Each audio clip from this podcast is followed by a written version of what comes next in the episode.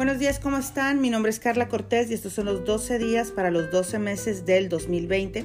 Nos estamos preparando para eh, pues tener un año en el que la planeación y la visión sea parte de él, en el que podamos estar muy conscientes hacia dónde vamos, qué queremos, qué queremos construir y, qué queremos eh, incluir en él. Y bueno, mientras ya pasamos por una etapa de, de cuáles son los elementos necesarios para poder construir este 2020, hemos entrado ya en la segunda etapa en la que estamos empezando a hablar sobre las áreas.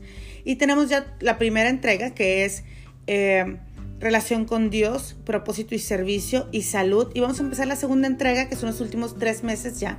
Si, si estuviéramos pensándolo en, en materia del año, estaríamos pensando que hoy estamos en octubre si estas fueran como el estilo de las cabañuelas. Entonces, hoy ocupamos estar muy conscientes acerca de cuáles son las metas que, tienen que ver con nuestros sueños, qué vamos a hacer eh, con respecto a ellos. Ahora, increíblemente, esto es lo que más eh, se incluye en todas las cosas que queremos o en, el común denominador de la gente que pone metas. La gente que pone metas generalmente está pensando en, la materia de sueños o, en, la parte de sueños, que es como yo quiero construir, yo quiero una casa nueva, yo quiero un auto nuevo, yo quisiera viajar, yo quisiera ah, eh, comprarme esto o aquello. Y todo eso va a ir dentro de sueños. Hay una, hay, ya el día que hable sobre finanzas, eh, haré la explicación de cómo también hay otra parte de personas que dentro de las finanzas incluyen los sueños que tienen, pero, pero he decidido empezar por la parte de sueños porque creo que sería bueno que hoy tengamos una linda motivación para, para sentarnos y hacer nuestras metas y pues trabajar sobre ellas. Así es que, eh, así es que vamos a empezar a cuestionarnos, porque creo que la parte de los sueños es como la que más clara podríamos tener.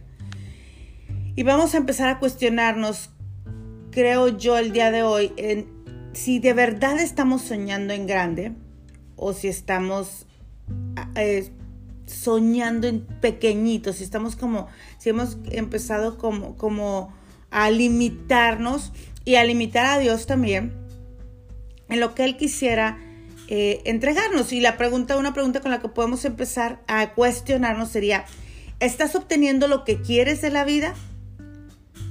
Y por segunda ocasión, ¿sabes? Te preguntaría yo, ¿qué es lo que quieres de la vida? ¿Qué es lo que le vas a pedir en este 2020? ¿O estás esperando a lo que te caiga o ya no esperas nada? A mí me encanta esa gente que dice que la expectativa es mala, que no debes esperar nada, pero yo siempre digo que si eso fuera real, pues cada noche tendríamos que eh, despedirnos de todos los que amamos y hacer no sé qué tantas cosas si no esperáramos eh, eh, amanecer con vida otro día. Entonces realmente la expectativa es buena y es la expectativa lo que nos lleva a accionar sobre las cosas que aún no podemos ver. Uno de los versículos de la Biblia dice, Juan 10:10, 10, yo he venido para que tengan vida y la tengan en abundancia. Y es interesante que ese mismo versículo dice que el ladrón no viene más que a robar, matar y destruir. La vida en abundancia tiene que ver con una vida plena de paz y propósito. Si tú no estás experimentando la vida en abundancia, es porque alguien te ha robado y destruido tus sueños, tus metas, tus fuerzas, tu energía, tu buena actitud, tus anhelos, puede ser. Porque la realidad es que ¿quién no podría anhelar lo mejor para su vida, para su matrimonio, para su familia, para su trabajo, para sus negocios?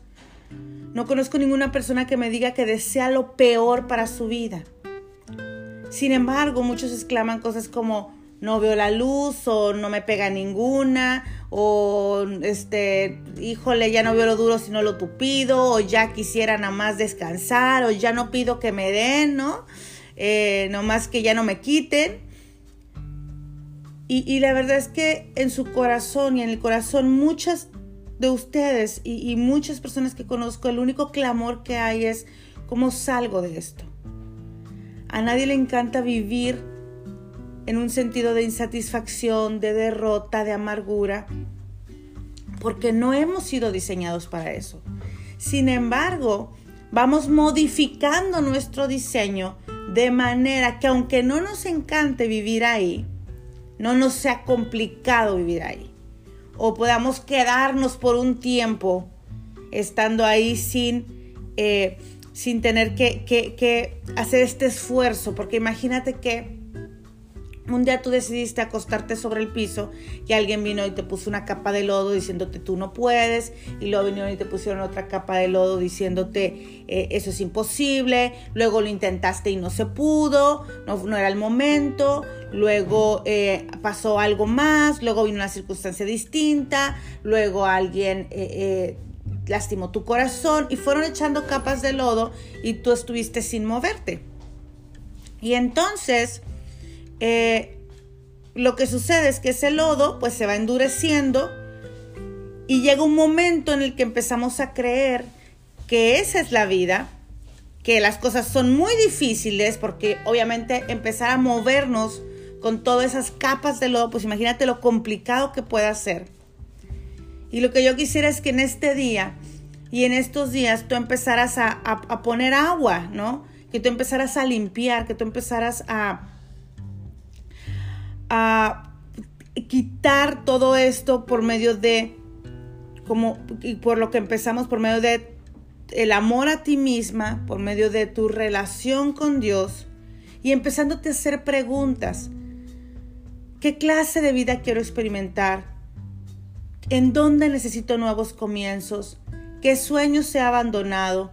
¿Qué cosas me dije que haría y no he hecho? ¿A qué cosas he renunciado? Qué metas eh, siempre he querido alcanzar y no he querido hacer el esfuerzo de quitarme este lodo y sé que es complicado, pero es hora de que lo haga. Porque si nos vamos a Mateo 7:11 tendríamos que leer, pues si ustedes, aun siendo malos, saben dar buenas cosas a sus hijos, ¿cuánto más su Padre que está en el cielo dará cosas buenas a los que les pidan? La realidad es que Dios quiere darnos cosas buenas quiere siempre darte lo mejor. Y para que eso ocurra es importante tres cosas y las dijimos ayer y hoy las voy a repetir. Y las tres cosas importantes son pedir, buscar y encontrar. Pedir, buscar y encontrar. Si recuerdan, en el día de ayer mencionamos las mismas cosas. ¿Saben, dónde lo mencionamos? En la parte del propósito. Cuando dijimos que el propósito, perdón, cuando dijimos que el propósito tenía que ser pedido, buscado y encontrado. El, que el propósito no es algo que te cae del cielo. Y es lo mismo acá. Eh, el buscar y el encontrar tiene que ver con el accionar en nuestra vida. Tenemos que aprender a tomar acción en nuestra vida y tenemos que dar pasos que nos lleven a la vida que estamos buscando. Santiago decía que la fe sin obras es muerta. Al igual podemos decir que si tenemos sueños para nuestra vida, pero no vamos tras de ellos, no accionamos a ese nivel, no somos ni siquiera capaces de decir, este año mi meta es esta, mi meta es, reunir el dinero para el enganche de mi casa, mi, meta es cambiar el auto, mi meta es viajar lo más lejos que pueda, mi meta es tener un... un, encuentro con mi familia, mi meta es eh, cambiar mi guardarropa, mi meta es cambiar de casa porque ya no quiero vivir así, mi meta es tal o cual, si no somos ni capaces de, de poder ponerlo en una hoja, imagínate a la hora de accionar. Te repito, la fe sin obra es muerta. Y es hora que nosotros convertamos, el 2020 es el tiempo para para convertir esos sueños en una meta y no permitir que esos sueños se conviertan en una ilusión. Dios es el dador de los sueños y los sueños son parte de tu herencia dada por el Creador y son necesarios para tu crecimiento. No renuncies a tus sueños solo porque algunos no crean en ellos. Siempre vas a encontrar oposición para lograr los sueños. Siempre hay un precio para pagar. Siempre hay algo que quitar. Siempre va a haber una partecita a lo mejor que duela e incomode. Pero no dejes que el miedo o los ladrones de sueños te quiten tu herencia. Entonces hoy vamos a, hoy vamos a, trabajar y a orar para pedir al Señor, para pedir al Señor que, eh, número uno, que aquiete a la gente aquí a mi alrededor, porque estoy pensando en demasiadas cosas al mismo tiempo. Y número dos, que nos demos cinco minutos para priorizar y pedirle al Señor que nos dé nuestros sueños y que hable a nuestro corazón.